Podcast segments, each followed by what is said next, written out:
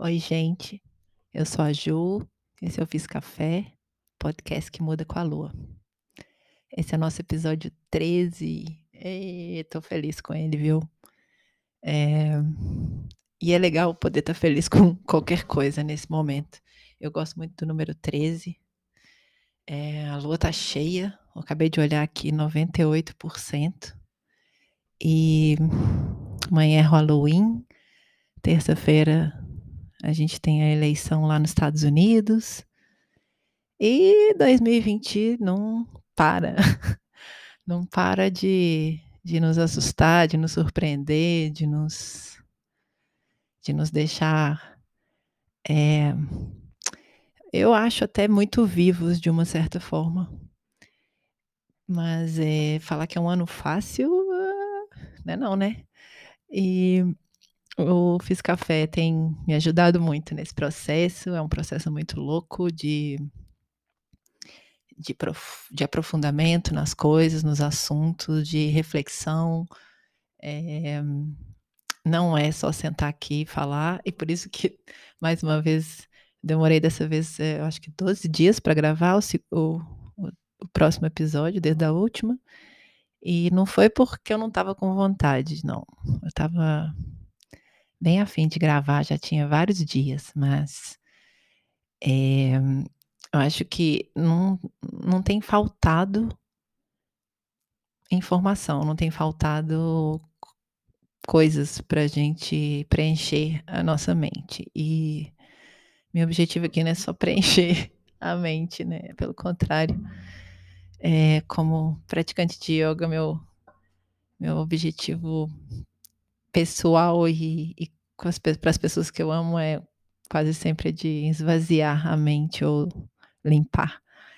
Então, eu queria, eu pensei e deixei fluir bastante esse esse de novo esse episódio porque ah, eu ainda levo as coisas um pouco a sério e talvez mais do que deveria, mas eu também já fiquei na minha caverna há muito tempo, fazendo os trabalhos que eu tinha que fazer sem é, estar necessariamente me relacionando. E falar em português é uma coisa que me faz muito bem. E falar para as pessoas que estão nesse país que eu amo, que é o meu país, e que hora dessa aí vou estar tá aí de volta. É, eu trouxe um assunto que eu ainda nem fiz o título para ele, quando eu acabar de gravar eu vejo como que vai ser esse título. Mas ele vai falar, vou falar um pouco hoje de revistas. Então deixa eu dar um gole aqui no café, respirar e a gente vai começar.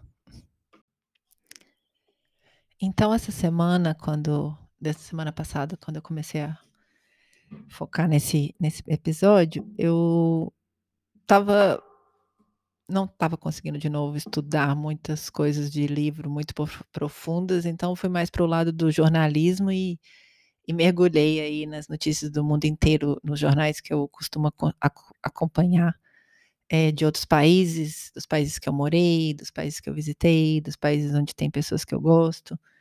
E é uma enxurrada louca de, de notícias de todos os gêneros, né? E temos, a gente procurar, a gente acha notícias muito legais, notícias é, positivas, notícias que nos fazem pensar que tá ok, que estamos indo no caminho certo, mas as notícias que sempre estão mais explícitas são as notícias ruins, é, as notícias mais chocantes, porque são essas as notícias que atraem as pessoas, é, em geral, a princípio, para qualquer mídia e a, os websites, assim como os jornais, os, que todos os, nesse momento, a maioria das nossas fontes de informação estão dentro de diferentes aplicativos e websites, e eles têm os seus interesses comerciais, né? É, acho que para o público aqui que está me ouvindo, pela que eu imagino, todo mundo está muito ciente de que a gente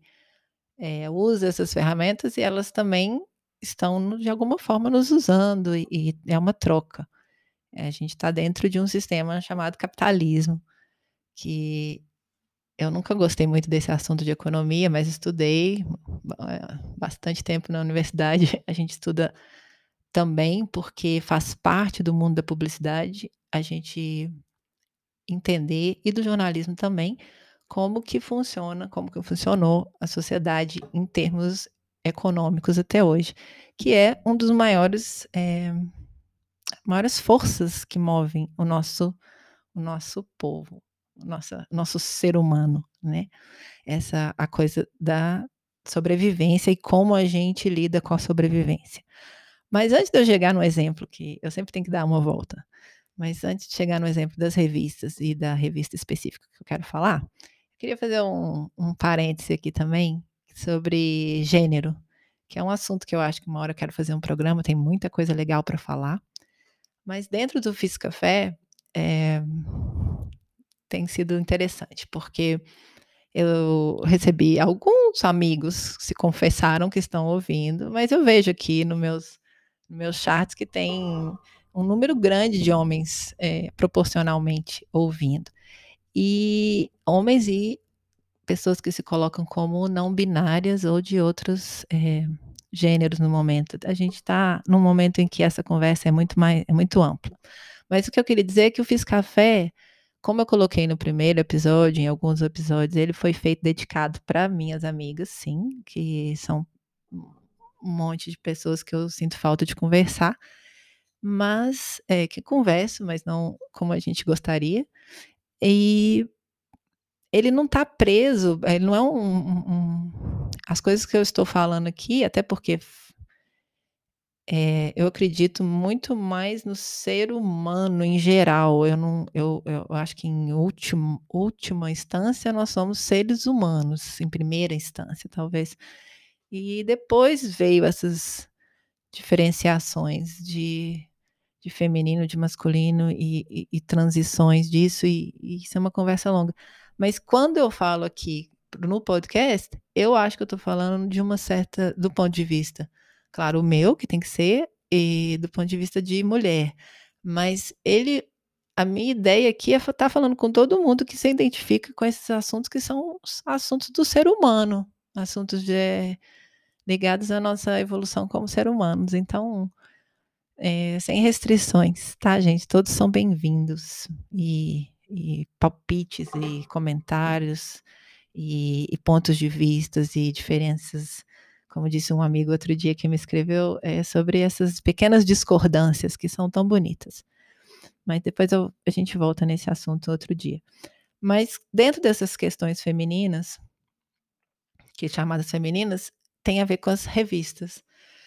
E porque como que essas as revistas é, acabaram se tornando uma coisa, um produto, por exemplo, durante um, um período grande, que foi um, um produto muito mais consumido por mulheres e foi uma força motora muito grande dentro de mais de cinco ou seis décadas. Eh, na última década, eh, as revistas perderam, as últimas duas décadas perderam a, a força um pouco, bastante para a internet, mas é, é um bom exemplo de um instrumento que foi usado é, e ainda talvez como talvez com adaptações para o mundo de hoje, mas como que isso nos ajudou em muitas causas, todas as minorias. E poderia estar ajudando muito mais. Então, é, a, a escolha de revistas e desse assunto dentro desse cenário que estamos vivendo hoje é como como que a gente talvez possa usar ou esse essa mídia para nos favorecer um pouquinho. Deixa eu dar outra respirada aqui. Então, nessa semana que eu fui pesquisar as notícias, eu é, consegui pontuar quatro países assim que tem algum tipo de conexão que estão já há semanas com manifestações muito fortes assim de rua contra seus governos e contra coisas locais. A Polônia, a Albânia, Nigéria, Tailândia. E fora outros que tem, mas esses foram assim quatro que eu fiquei mais ligada. Então eu fiquei pensando, é, o Brasil nesse momento que tem tanta coisa que a gente às vezes gostaria de estar tá manifestando e não é o caso de ir para a rua de manifestar agora, porque, né? É, estamos ainda nesse processo. Aqui acabamos de entrar, é, vamos entrar segunda-feira num segundo lockdown de um mês. É, de novo, tudo fechado, um mês para poder segurar o crescimento do, do que teve aqui no, com o inverno do corona aqui na Alemanha. E a gente imagina que no Brasil também as pessoas ainda, muita gente ainda dentro de casa ou, ou evitando sair e ninguém, e ninguém pensando se for para sair é para fazer ou fazer o que tem que fazer ou, ou um pouco se divertir. Algumas pessoas que não estão conseguindo, às vezes tem que sair, tem que fazer alguma coisa, mas não tem ninguém saindo nesse momento para fazer manifestação. Mas não quer dizer que, claro, que nós não temos muitos motivos para estar manifestando é, no Brasil.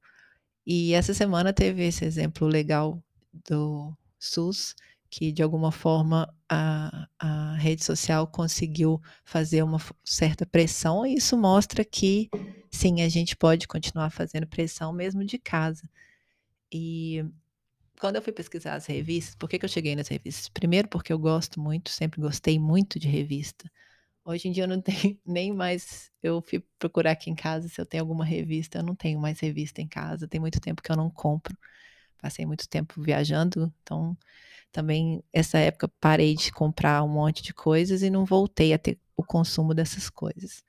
Mas durante muitos anos da minha vida eu fui apaixonado por revistas, gastei muito dinheiro comprando revistas assim, importadas e de vários tipos e adorava. E desde novinha mesmo eu gostava de usar para fazer colagens e tudo, e depois por outros motivos.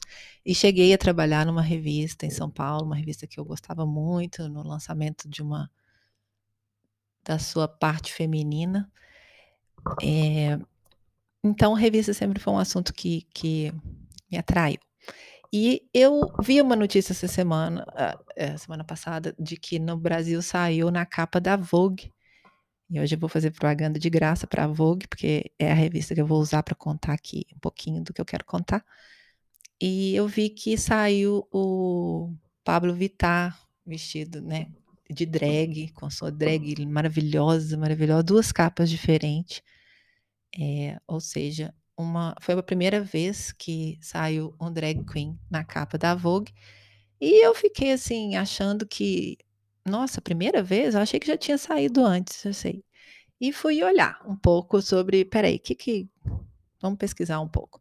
E aí eu fui e fui pensar em fazer programa sobre revistas e olhei a cronologia da história das revistas que começa ali já no final do século XVIII, mas fica quente mesmo mais para o final do século XIX, no comecinho do século XX. E como que vira isso para ser uma coisa mais feminina? Porque as revistas sempre elas tratavam de assuntos assim, as, as pequenas revistas que existiam antes eram assuntos específicos para os homens. Então era tinha algumas sobre livros, algumas sobre política, assuntos é, filosofia, tinha sobre esporte um, um pouco, mas foi detectado em algum momento que é, as mulheres também gostavam de ler, as mulheres também gostavam de pegar aqueles. Muitas revistas pareciam até um panfleto, um, um zine, né? Eram apenas algumas folhas, outras revistas era só uma folha com vários artigos de um lado e do outro. Mas as mulheres estavam interessadas, era um, é foi um, um, algo, um objeto, uma mídia que foi criada e de repente atraiu. E eles, ali no começo do século XX, quando começa mesmo a ter todo aquele boom do, de industrial, industrialização e as pessoas, o, consumo tem que ser muito maior e a, a propaganda começa a crescer, eles precisam vender para as mulheres. E, então a revista passa a ser um canal muito interessante e eles pensam que, peraí, vamos fazer uma revista para mulher também. Então, não, não, algumas revistas surgiram como é assim, grupos de mulheres, como a MS, que tem até um filme lindo que eu recomendo com a Julianne Moore, que chama As Glórias, que é a história até dessa revista. É, são revistas que surgem de um movimento feminino ou de outros tipos de movimento. Hoje em dia você tem revistas que surgiram do movimento LGBT e de vários outros movimentos, mas as revistas que ficaram mais fortes durante até hoje, e até 20 anos atrás, são revistas é, com poder muito grande, revistas que foram se fortalecendo ao longo das décadas, e temos várias. No Brasil, a gente tinha é, essas mesmas revistas, mas com nomes diferentes, mas vinham das mesmas revistas dos Estados Unidos, da Europa. Na Ásia também, eles tinham algumas revistas femininas, seguindo mais ou menos o mesmo padrão, que significa revistas criadas por homens, muitas delas até pouco tempo atrás, e algumas ainda até hoje, dirigidas por homens nos cargos principais é, ou no cargo final, que finalmente dá a última palavra, o que é uma coisa que meio que não faz tentando ser uma. A gente entende como que chegou lá, mas é difícil imaginar por que estamos lá até hoje, com revistas femininas sendo dirigidas por homens. Nada, nada contra, porque eu, eu acho que poderia ter uma mulher dirigindo uma revista masculina, sim, mas imagina que todas as revistas masculinas fossem dirigidas por mulheres, eu acho que os homens não, não, não estariam, não sei se estariam ok com isso. Eu acho que é uma das coisas que temos que rever. Mas, enfim, quando eu vi essa capa e voltei para fazer essa pesquisa e cheguei na revista Vogue, por quê? Porque. Opa, caiu o microfone, gente. A revista Vogue é, foi um, uma revista que, com, que começou no final do século XIX e vem até hoje, querendo ou não, é um grande exemplo de uma revista que ficou famosa e que e que virou um exemplo de uma série de coisas que eu não vou nem aqui discutir se são boas, se são ruins, é, moda, estilo e, e, comportamento, mas acho que sim. Eu acho que é uma revista que não dá para negar que tem uma importância na nossa história feminina, a gente concordando ou discordando com as coisas que estão lá. Mas é, o, que, o que eu peguei da Vogue, que eu achei interessante, é que eu fui ver a Vogue em 1923. A Vogue já tinha uma capa com uma, uma modelo bissexual, a Toto Koopman, que tem uma história super legal também, mas não vai dar tempo de contar aqui, porque, como eu falei, não quero encher a cabeça demais. É, pode procurar quem quiser. Toto Koopman é uma bissexual que saiu na capa da Vogue, não só da Vogue Paris, Vogue da, da é, Inglaterra, nos Estados Unidos também. É, em 1966, temos a primeira capa com a mulher negra na Inglaterra. Em 1974, temos a primeira vez uma capa com uma mulher negra nos Estados Unidos. E agora a gente tem uma capa 40, assim, 40 anos depois, 46 anos depois, temos uma capa com um drag, uma drag é, linda, linda. E eu fico feliz de ver, mas é, a questão é que eu sei que ela, essa capa ela não está lá porque é uma aceitação geral das pessoas. É, mas vem muito de um impulso capitalista, e aí eu volto ali no capitalismo que eu falei antes, por quê? Porque hoje se sabe que esse público é o público que também vai consumir e consome muito e consome muito bem e consome produtos de alto nível. Então, é, os, as marcas entendem que aquilo é bom e aí a revista consegue colocar. Então, é, deveria ser muito mais o contrário, né? Eu acho que a gente tem, como consumidor, a gente, nesse momento de, de de corona desse ano que a gente é muito incrível porque muita coisa parou, mas o consumo não parou. As pessoas continuam consumindo. A gente pode ter consumido menos, o que eu acho legal. A gente está consumindo talvez com bem um pouco mais de consciência do que estamos consumindo, mas ainda podemos aumentar esse nível de o que estamos consumindo muito maior. É, porque como é uma troca, eles estão nos dando informação, eles estão nos dando é, fotos lindas de moda, eles estão nos trazendo artigos interessantes e pontos de vista novos em diferentes mídias, mas é, eles também estão nos vendendo uma série de produtos ali. E então, quando a gente começa a eleger talvez essas mídias que a gente é, frequenta e escolhe, através desse olhar de quem está anunciando ali, dos produtos que estão, que estão sendo anunciados naquela revista e dos produtos que eu estou afim de consumir na minha vida hum, daqui para frente, se essas empresas estão falando comigo, se essas empresas, essas mídias, esses todos tudo isso que eu estou recebendo aqui dentro da minha casa, se eles não estão só me vendendo, ou se eles também estão falando comigo, se eles também aceitam e defendem os mesmos valores que eu defendo e concordam com coisas que eu acho importante é, em todos os níveis. É, hoje a gente já consegue chegar muito mais perto de saber o que, que uma marca e uma empresa não precisa.